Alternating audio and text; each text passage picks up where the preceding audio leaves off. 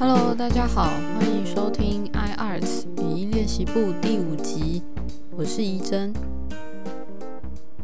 这个节目就默默做到第五集了，目前维持每周更新，希望可以坚持下去。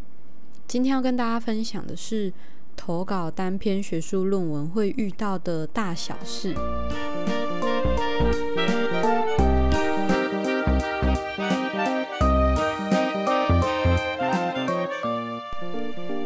念研究所应该都会遇到一个毕业门槛，就是要投稿你的小论文。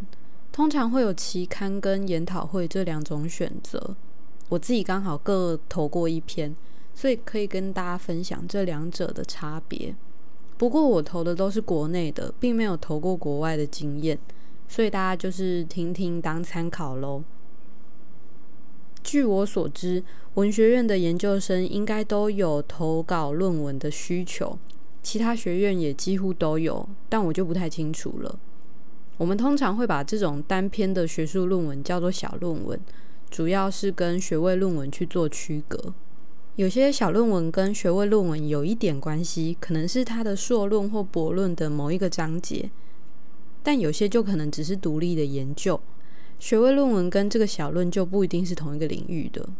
不过呢，就如同第一跟第二集有提醒过大家的一样，就是提早把你的文章写完，最好是在你的各种课程里面的期末报告去修改，发展成可以投稿的论文。所以大家在写作业的时候还是要努力呀。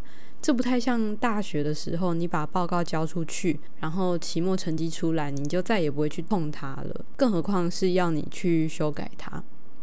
与其为了达到毕业门槛而另外去写一篇新的小论文，还不如把你用心写的期末报告改一改，就可以去投稿。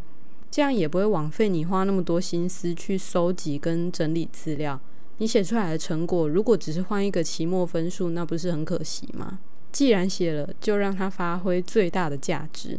有些甚至还可以拿稿费跟奖金哦。我自己投的两篇小论文都是从我的课堂报告延伸出来的，我的学位论文也是。那要投期刊还是研讨会呢？当然是选自己觉得合适的投，主要还是要看他们的征稿方向跟你的论文领域适不适合，再去做决定。我也会跟大家分享我认为的期刊跟研讨会的优缺点，给大家参考。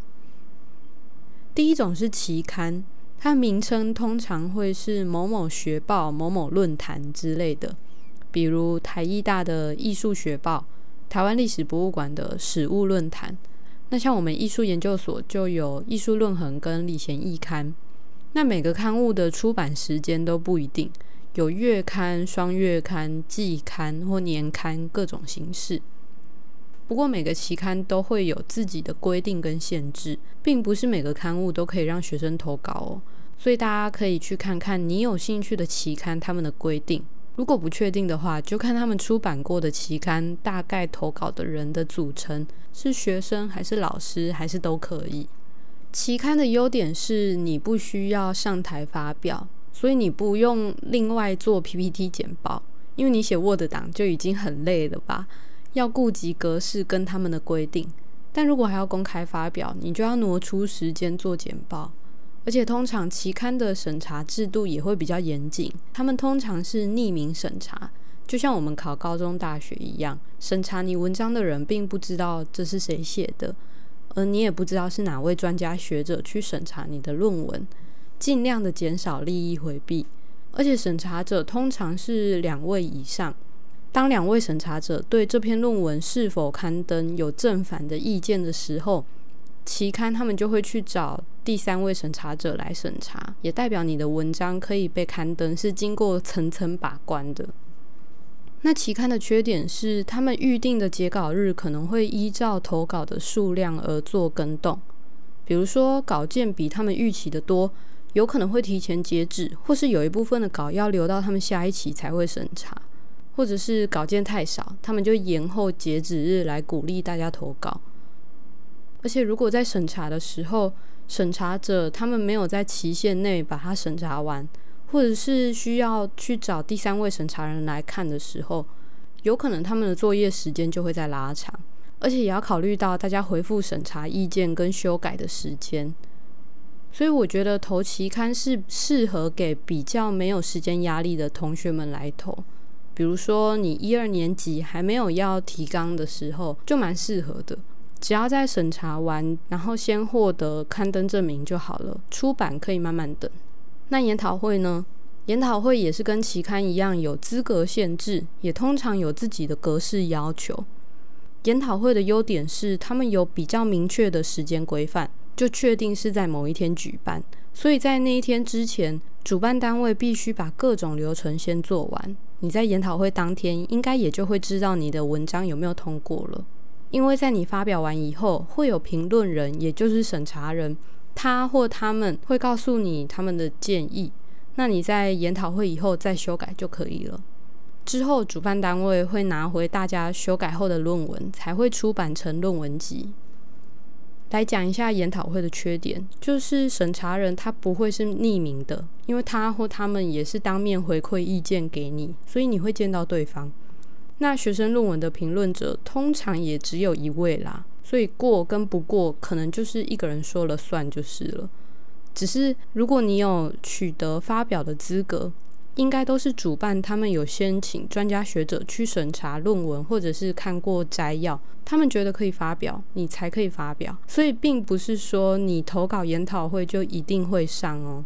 再来是研讨会，因为要公开发表，所以也几乎都是要做 PPT 的。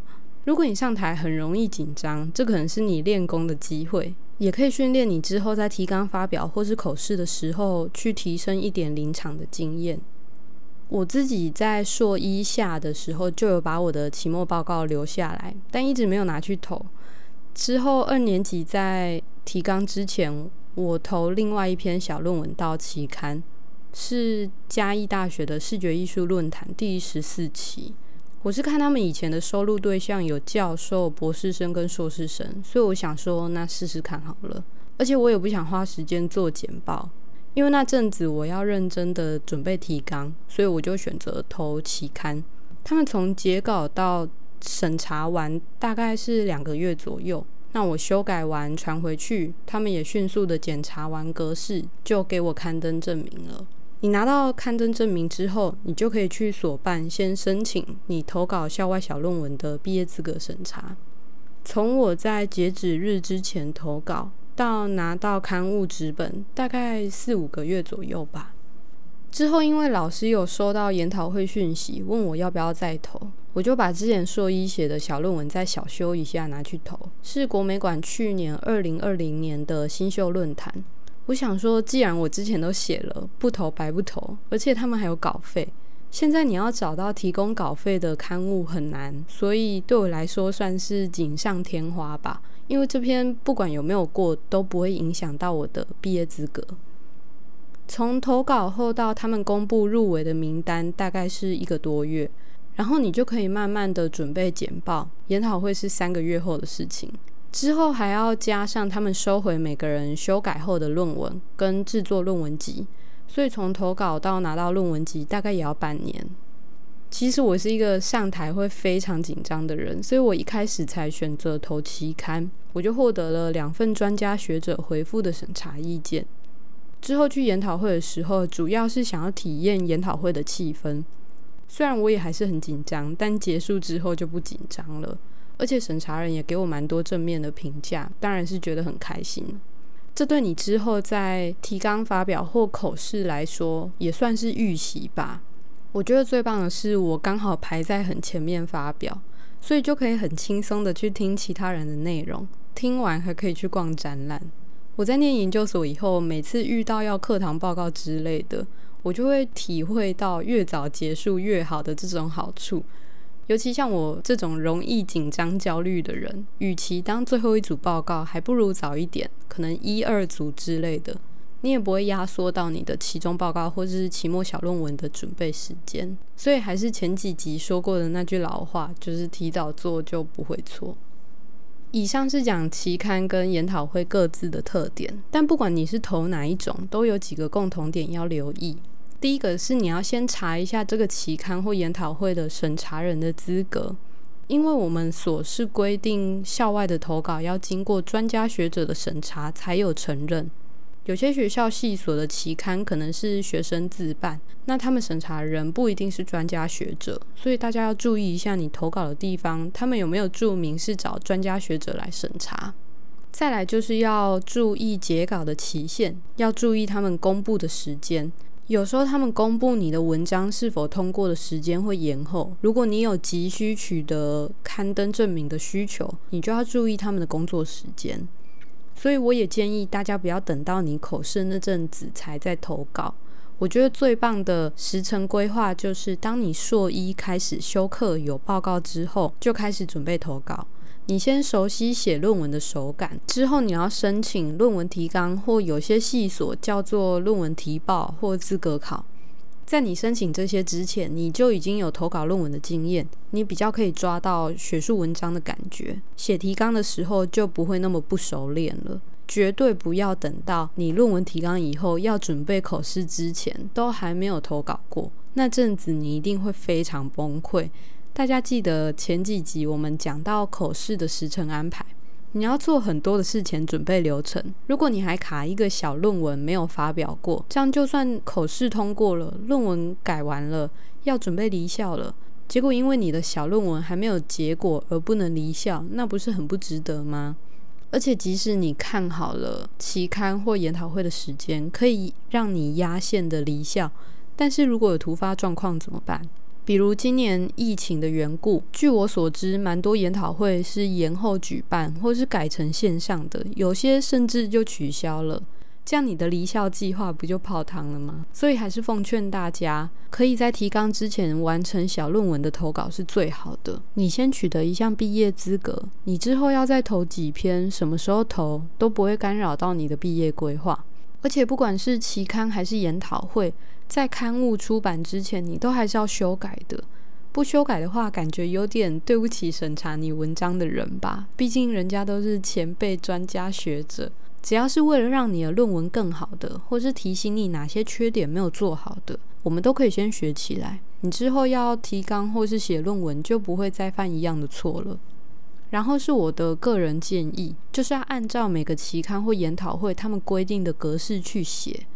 有些可能会在稿约里面就给你体例跟规范，或是告知说依照 MLA 或 APA 的格式，大家写课堂报告的时候就可以先用这些比较常见的格式规范去写，你之后要改也比较快。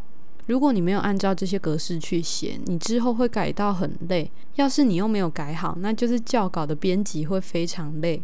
我之前校稿过蛮多次学生论文的，大家的格式如果都不一样的话，那整本的论文集或是期刊就会显得非常不一致，感觉很不专业，也不好看。所以算是对你的论文负责吧。应该不会有人希望自己辛苦写出来的东西，却是校稿人员的血泪堆出来的。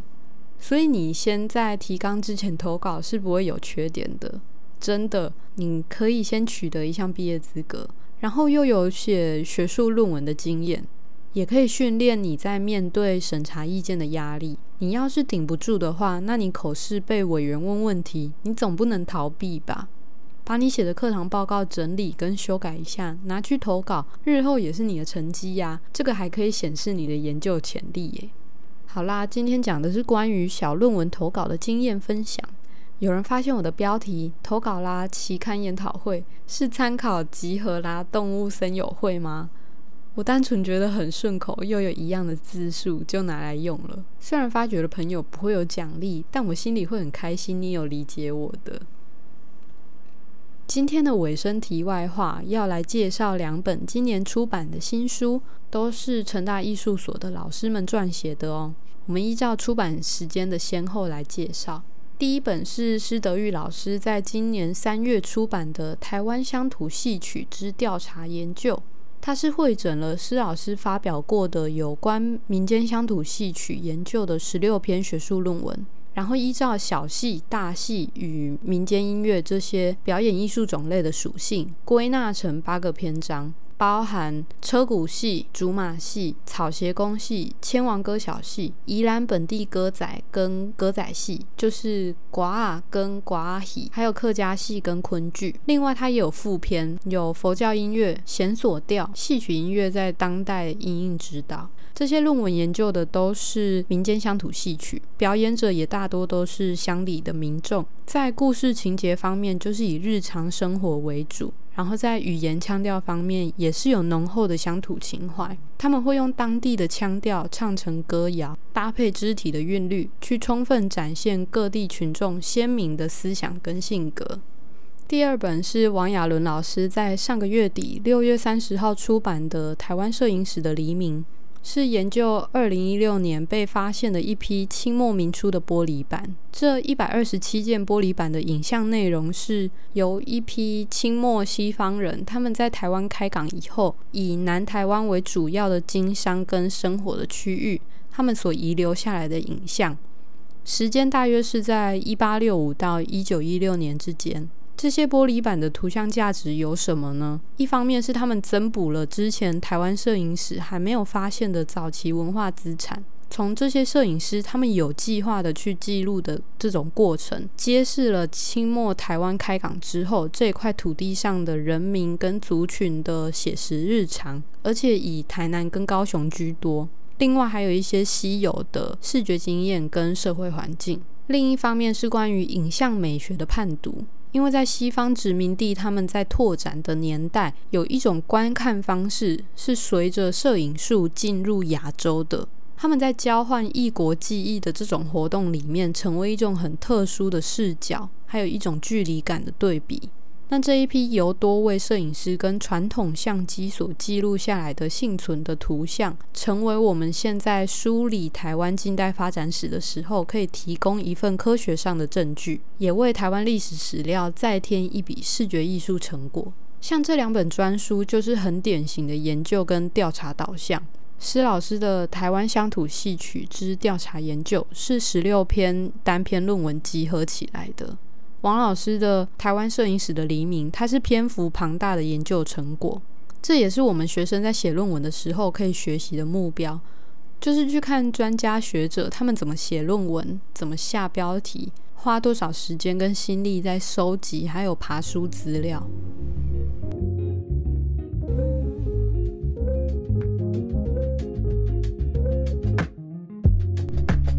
今天的节目到这里告一段落了。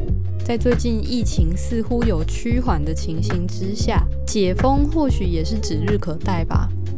不过大家还是要做好防疫措施。希望我们之后都可以尽情参与艺文活动，去看表演跟展览吧。感谢大家的收听，我们下一集再见，拜拜。